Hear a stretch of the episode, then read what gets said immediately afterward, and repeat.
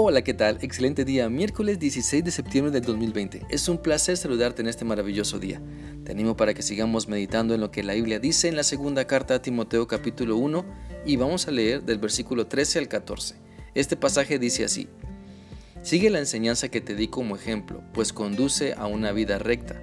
Manténla con la fe y el amor que tenemos como seguidores de Cristo esa enseñanza es un tesoro que se te ha confiado, así que guárdalo con la ayuda del Espíritu Santo que vive en nosotros. A través de este pasaje podemos darnos cuenta que nuestra enseñanza tiene un propósito y en esta porción de la palabra de Dios lo vamos a descubrir, pues no solo enseñamos para transferir conocimientos, sino para transferir un estilo de vida, para modelar cómo se debe seguir a Cristo. Es por eso que este pasaje nos muestra algunos aspectos del propósito de nuestra enseñanza. Y en primer lugar, enseñamos para dar un buen ejemplo y enseñamos con el ejemplo. Recordemos que nuestras acciones dicen más que mil palabras. Si queremos que otras personas sigan a Cristo con fidelidad, necesitamos mostrarles con el buen ejemplo cómo se debe hacer, pues quien enseña con solo palabras y no busca ni quiere dar un buen ejemplo, se convierte en un maestro egoísta que quiere que las palabras, que creen más bien que las palabras lo pueden lograr todo pero tristemente, sin un buen ejemplo, las palabras salen, sobrando, se las lleva el viento, se van por el caño.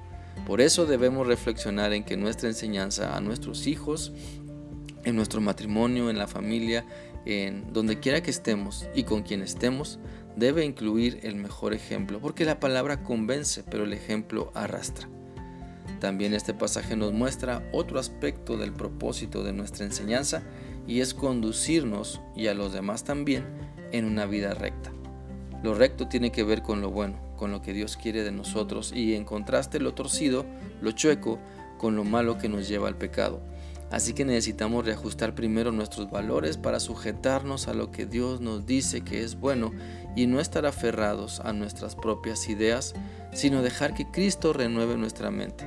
Romanos 12.2 dice, y no vivan ya como vive todo el mundo, al contrario, cambien de manera de ser y de pensar. Así podrán saber qué es lo que Dios quiere, es decir, todo lo que es bueno, agradable y perfecto. Por eso nuestra enseñanza debe ser conforme a la palabra de Dios y no de acuerdo a nuestras ideas. Modelemos lo que la Biblia dice para enseñar con el buen ejemplo cómo se vive bajo, cómo se vive bajo la voluntad de Dios. También este pasaje nos muestra un aspecto más del propósito de nuestra enseñanza y es lograr mantener la fe y el amor a Cristo. Nuestra fe debe descansar en Dios quien nos ha mostrado su gran amor. Nuestra fe debe seguir fortaleciéndose mientras mostramos el amor de Cristo. La fe y el amor son dos componentes importantes que siempre van juntos eh, dentro de nuestras convicciones y siempre harán la diferencia en nuestra enseñanza. Por eso dejemos que nuestra fe en Cristo, crezca. Dejemos que nuestro amor a Cristo se manifieste en buenas obras para con los demás. Nunca nos cansemos entonces de hacer lo correcto.